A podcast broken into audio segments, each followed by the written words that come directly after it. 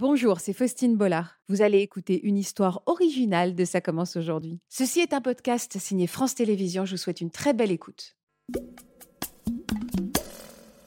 On n'avait jamais fait des vacances avec l'avion. Qui pilotait? Mon père. Je me souviens euh, du début du vol. On est arrivé euh, dans la vallée et c'est à ce moment-là que ça a commencé. euh, on se rapprochait de plus en plus du sol et euh, mon dernier souvenir c'est de foncer dans des, dans des arbres. Il y avait des touristes en fait qui sont tout de suite euh, venus euh, me sortir de l'avion. Ça s'est vraiment joué à quelques secondes près parce que après m'être sortie de l'avion c'était trop tard pour le reste de ma famille. Bonjour Laura. Bonjour Faustine. Merci beaucoup d'être avec nous. On va commencer cette émission toutes les deux. Votre histoire nous a particulièrement émus à la rédaction. Il y a deux ans, votre vie a basculé alors que vous étiez en vacances, en famille. Est-ce que qu'est-ce qu'est-ce qui vous est arrivé, Laura? Donc à ce moment-là, en fait, on avait prévu de faire le tour de France en avion avec ma famille, mes parents et mon frère. Et on partait d'Annecy et on devait se rendre euh, à Sarlat pour continuer nos vacances. Et c'est à ce moment-là, c'est sur ce trajet que euh, le crash euh, s'est déroulé et que du coup, euh, Vous avez perdu votre. voilà, ouais. Qu'est-ce que vous avez perdu dans ce crash? J'ai perdu mes parents et mon frère. Vous êtes une toute jeune femme, Laura, extrêmement courageuse. Et vous pouvez m'expliquer, ce masque, c'est encore les, les- les blessures que vous soignez Vous pouvez Voilà, m'expliquer? Ouais. Il vous fait pas mal Ça fait pas non, mal hein? Non, non, non, c'est par rapport à mes brûlures. Ouais. C'est pour euh, tout simplement comprimer les cicatrices et avoir un meilleur résultat.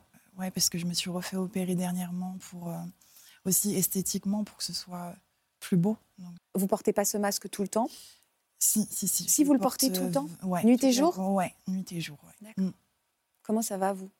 Ça va, ça dépend des jours, euh, mais ça va, ça va. En tout cas, euh, ouais, je pense avoir euh, vécu le plus difficile, mais bon, forcément, il y a des moments où ça va moins bien, les souvenirs reviennent, mais Vous avez vécu l'horreur, on va dire, mais j'ai très envie aussi aujourd'hui qu'on rende hommage à votre famille. Mm. Et vous avez souhaité nous la présenter, cette famille, à travers quelques photos qui vous tiennent particulièrement à cœur.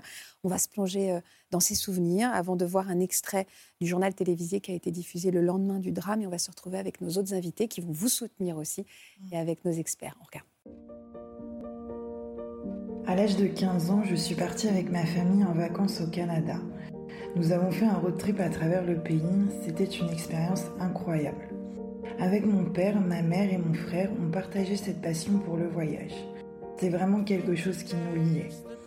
Mon père avait d'ailleurs obtenu sa licence de pilotage pour pouvoir voler et nous faire voyager dans un petit avion de tourisme. Nous avions une belle relation de famille. On était très soudés. J'étais très proche de mon frère qui avait un an de plus que moi. Mes parents nous considéraient même comme des jumeaux car on faisait tout ensemble. J'avais 18 ans quand nous avions décidé de partir faire un tour de France en avion avec ma famille. Mais ce jour-là, rien ne s'est passé comme prévu.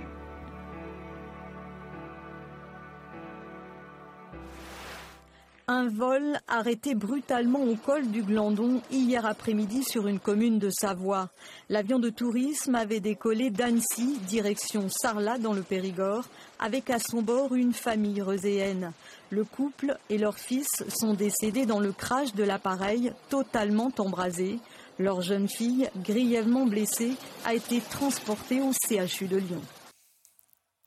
Laura, on vient de le voir en image, vous partagiez tout avec vos parents et votre frère. Vous me dites un mot sur leur personnalité à chacun. Ils étaient très lumineux, très solaires, de ce que je vois sur les photos, une très jolie famille. Mm. Quel, euh, déjà, votre frère, Alexandre, quel genre de, de garçon euh, était votre, votre jumeau, hein, j'ai l'impression Ouais, oui, oui.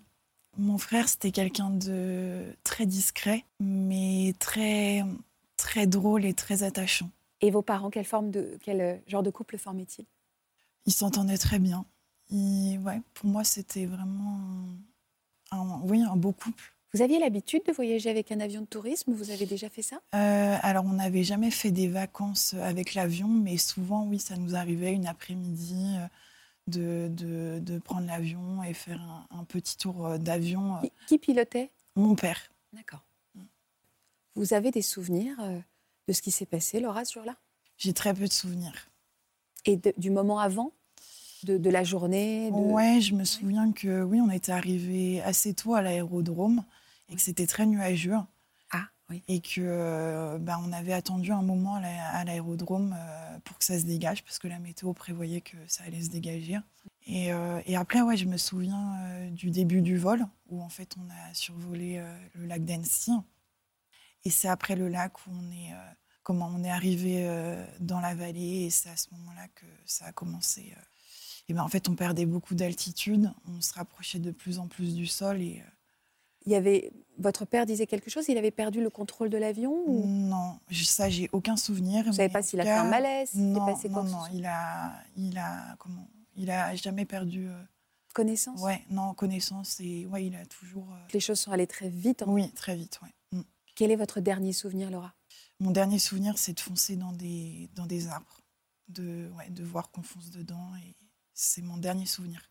Alors, qu'est-ce qui vous est arrivé à vous pour que euh, vous soyez là avec nous aujourd'hui? Mm. Qu'est-ce qui s'est passé? Bah, Par chance, euh, l'avion en fait, il s'est craché proche euh, d'une route nationale. Il y avait des touristes en fait qui sont tout de suite venus me sortir de l'avion. Et ils m'ont tout de suite sorti et ça s'est vraiment joué à quelques secondes près parce que après m'être sorti de l'avion, c'était trop tard pour le reste de ma famille. C'est-à-dire que l'avion a pris feu? Oui. Êtes une miraculée. Hein ah, alors, pourquoi vous me faites ça? Oui, oui, oui, oui, Vous ne vous voyez pas comme ça, Laura? Oui, mais d'un côté, ouais, je me suis beaucoup posé la question pourquoi, pourquoi moi? Pourquoi moi j'ai survécu et, et, pas le reste de ma famille? Au début, je me disais j'aurais préféré partir avec eux. Parce que quand je me suis réveillée à l'hôpital, de me voir dans cet état, de savoir que oui, ma famille n'était plus là, oui. Au début, euh, j'aurais préféré partir avec eux. Vous vous êtes réveillée combien de temps après dans cet hôpital? Alors deux mois, j'ai été mise en coma ah artificiel pendant deux mois. Et quand vous vous êtes réveillée, vous aviez, vous saviez ce qui s'était passé pour votre famille? Non, en fait, je comprenais pas pourquoi j'étais à l'hôpital. En plus, j'étais à Lyon, donc on était presque début octobre. Donc on a dû vous apprendre les choses, en fait. Oui, oui, oui. Ouais, je me souviens très bien de cette journée-là, en fait, euh, où je sais que le matin on me désintube et l'après-midi, un médecin que je n'avais jamais vu, euh, qui s'assoit à côté de mon lit avec une infirmière et euh, qui commence à me prendre la main et qui m'annonce en fait euh, ce qui s'est passé. Et à ce moment-là, je, m'en souviens. Je m'en souviens, mais c'est juste que j'avais du mal à, je pense, à, me l'admettre et j'avais au fond de moi espoir que ma famille était aussi à l'hôpital, comme moi. Donc dans le même laps de temps, Laura, mm. Vous avez appris que toute votre famille était décédée. Mm. Et après, vous avez été confronté à vos blessures et à, cette bataille qui allait se mm. présenter devant vous en l'espace de quelques...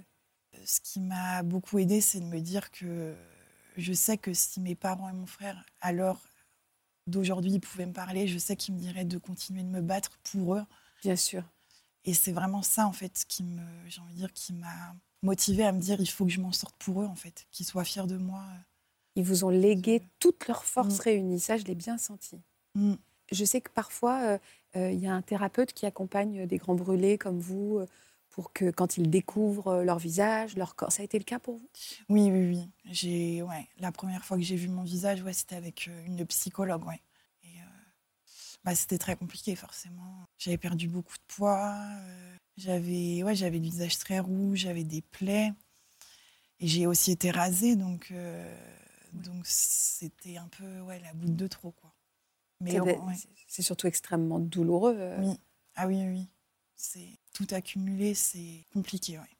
Vous m'épatez, hein mmh. bah, Même moi, franchement, des fois, je me dis, je ne sais pas comment je fais pour vivre tout ça, mais je pense que quand on vit un accident comme ça, il y a une force en nous euh, qui, qui, enfin, en tout cas, moi, qui m'a, qui m'a aidé. Et je pense que oui, c'est. On est tous capables d'avoir une pulsion de vie comme ça? Je pense à ceux peut-être qui nous regardent et qui se disent, euh, moi, j'y arrive pas. On est tous capables de ça? Alors, potentiellement oui, et c'est pas parce qu'on n'y arrive pas à ce moment-là qu'on n'y arrivera pas. Il faut aussi bien savoir, hein, il n'y a jamais rien qui est perdu. On évolue tout au long de notre vie et on peut retrouver ces mouvements-là. Euh, néanmoins, je pense quand même, et vous l'avez dit, que euh, vu ce qui vous est arrivé, vous savez bien, Faustine, que je ne dis pas qu'on a besoin du psy absolument tout le temps, mais là, je pense que vraiment, euh, il y a un besoin de poser les choses, d'être accompagné. quand on est brûlé, c'est vraiment des douleurs incroyables qui viennent se rajouter. C'est du trauma qui vient se rajouter au trauma. Et donc, euh, il faut absolument être accompagné, même s'il y a au fond de vous cette force. Mm. Je pense que ça aide aussi dans la construction. Et, euh, ou la reconstruction. Mm. Et oui, potentiellement, on l'a tous, mais il ne faut pas se décourager, il faut savoir demander de l'aide aussi, parfois. Vous êtes resté combien de temps à, l'hôpital? Euh, Même, vraiment L'hôpital, euh, deux mois et demi. Et après, j'ai été en centre de rééducation. Directement, il n'y a pas de passage à la maison ou... Non, non. Directement en centre de rééducation pendant un an et deux mois. Comment vous avez été accompagnée, Natacha? Le disait Vous avez été vraiment euh, entourée psychologiquement par des équipes médicales Tout le monde a fait bloc autour de vous? Oui, oui, oui. Bah, au début, ouais, je voyais psychologue à l'hôpital, je la voyais tous les deux jours. Et au centre de rééducation, ouais, ça a continué. Euh, bon, après, c'était un peu moins souvent, mais euh, ouais, il y avait comment, les psychologues, mais il y avait aussi le personnel médical aussi qui était quand même très présent. Euh, oui, tout le monde a dû vous donner beaucoup d'amour. Oui, beaucoup d'amour. Ouais. Et qui a géré la maison à l'extérieur, ce qui devait être fait aussi pour votre, pour votre famille Ça, c'était compliqué parce que bah, l'enterrement, du coup, j'ai pas pu y assister. C'est difficile, ça? Ouais, franchement, quand j'ai appris que ils avaient été enterrés sans que je sois présente, ça, c'était ouais, très compliqué de me dire que j'ai même pas pu être présente à l'enterrement de mes parents et de mon frère. Mais bon, c'était voilà, j'étais dans le coma, c'était pas possible, mais ça s'est passé comment dans le centre des rééducations? Vous avez tout réinventé une vie finalement avec des amis Oui, oui. oui. Bah, j'ai eu la chance ouais, d'être euh, d'être arrivée en même temps euh, qu'une autre euh, jeune femme brûlée comme moi. Et on a vécu en fait tout, toute notre rééducation ensemble. Et c'est vrai que bah, ça m'a aussi beaucoup aidé en fait de, de me rendre compte que j'étais pas la seule brûlée et de vivre tout ensemble. On avait quasiment le même âge, etc. Ouais, c'était vraiment ça, vous a vraiment aidé. Ouais. Et c'est pour ça que vous, par votre présence aujourd'hui, vous pouvez aider d'autres à la maison qui ne vont mm. pas se sentir seuls. Ouais. Parce que en vous voyant et avec votre force aujourd'hui. Mm. Au bout d'un an et demi, quand vous êtes sorti, vous êtes allé où? Alors, je suis retournée à Nantes, mais d'abord chez ma grand-mère euh, maternelle. Mais il faut savoir que moi, je, je voulais retourner dans ma maison familiale. Donc au début, j'étais chez elle pour faire, j'ai envie de dire, le retour progressif dans la maison, mais euh, je dormais chez elle, mais en journée, j'étais dans ma maison. Vous aviez besoin d'y aller? Ouais, parce que cette maison, j'ai un peu envie de dire que c'est mon dernier souvenir d'eux. Et c'est ma maison familiale, en fait. J'ai toujours vécu là-bas. Ouais, c'est. Pour moi, ouais, je, me sens bien, en fait, dans cette maison. C'est pas trop douloureux, en fait. Vous, au contraire. Au début, c'était compliqué, forcément, parce que de me rendre compte que, bah, voilà, il serait plus jamais présent dans cette maison. Maintenant, maintenant, ça va. Je me dis, euh, ouais, c'est, oui, c'est ma maison familiale et ouais, je m'y sens bien. Parce que vous y êtes toujours aujourd'hui, Laura Oui, oui, oui. Comment vous vous êtes réapproprié les lieux? Eh ben, j'ai changé pas mal de choses à l'intérieur, que ce soit la déco pour vraiment m'approprier euh, la maison. J'ai changé des meubles, des peintures. Ouais, pour vraiment en fait me sentir encore plus euh, chez moi. Et dans cette maison, vous êtes, vous vous sentez proche de votre famille en fait? Ouais, oui. C'est joli comme symbole d'ailleurs, la maison qui protège, la maison qui mm. couvre, la maison qui love. Bah, quand on perd ses parents, on se dit qu'on peut plus rentrer à la maison. Oui, et ça, c'est une douleur. Et alors, on comprend tout à fait que vous ayez eu envie justement de rentrer à la maison. Euh, et puis, c'est la transmission aussi, il ne faut pas oublier ça. Effectivement, vous les sentez là, mais il y a, quelque chose de l'ordre de la transmission. Et je trouve, euh, vous êtes toute jeune, c'est une grande intelligence émotionnelle de pouvoir rentrer et de vous approprier. C'est-à-dire, vous êtes là, c'est toujours la même maison, mais vous avez un peu changé les choses parce que tout l'enjeu, c'est de ne pas transformer cette maison en mausolée, c'est-à-dire où euh, on ne touche à rien, on ne bouge pas et, on est comme un peu. Euh, alors, c'est pas un très, c'est pas une bonne image, mais c'est ça. On est un peu comme une nature morte. On va plus bouger. Tandis que vous, là aussi, vous réinsufflez une pulsion de vie dans cette maison, et je pense que c'est une très bonne chose. Et puis vous, là encore, vous êtes toute jeune c'est en ce moment, peut-être qu'un jour, vous serez amené à évoluer. Mais en tout cas, là, vous avez trouvé, comme a fait le geste qu'a fait Faustine, c'est exactement ça, un, nid pour construire petit à petit. Est-ce que vous arrivez à vous reconnecter à, la vie d'une jeune femme de 20 ans? Est-ce que vous sortez un peu? Est-ce que vous voyez des copains? Oui, ça a mis du temps, mais euh, et au début, c'était forcément compliqué parce que mes cicatrices, elles étaient quand même euh, encore plus euh, voyante qu'aujourd'hui, j'avais plus de cheveux, etc. Donc c'était compliqué, mais maintenant, oui, j'arrive à reprofiter et de un peu récupérer ces longs mois d'hospitalisation où j'ai été, bah, j'ai envie de dire, privée un peu de ma jeunesse. Quoi. Et vous êtes toujours très entourée Oui, toujours. Ça vous a vraiment porté? Oui, ah oui, oui. Je suis persuadée que, que toutes les personnes qui ont été présentes, enfin qui étaient, ouais, qui ont été là pendant ces longs mois euh, compliqués, m'ont beaucoup aidé et ils sont toujours là à l'heure actuelle. Et, ouais, ouais, je suis persuadée que sans eux, ça aurait été pas pareil. Bah, ils sont là et puis, puis ils sont là aussi parce que je crois qu'ils sont très fiers de vous. Regardez. Laura, le 5 août 2021, ta vie a changé de direction et les nôtres aussi. Je voulais juste te dire, Laura, tu es une personne extraordinaire. Ton courage, ta volonté, ta force de caractère sont impressionnants. Pour moi, tu es un modèle, tu es un exemple. Ton courage et ta volonté de t'en sortir ont toujours été exemplaires. Je suis fière de toi. Très fier d'être ton parrain.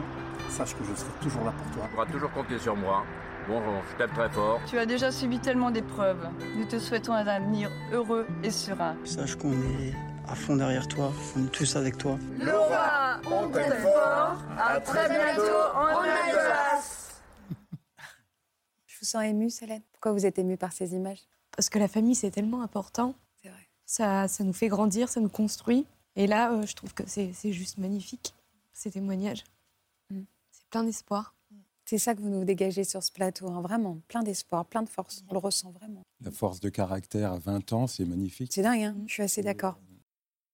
Voilà, j'espère que ce podcast de Ça commence aujourd'hui vous a plu. Si c'est le cas, n'hésitez pas à vous abonner. Vous pouvez également retrouver l'intégralité de nos émissions sur France.tv.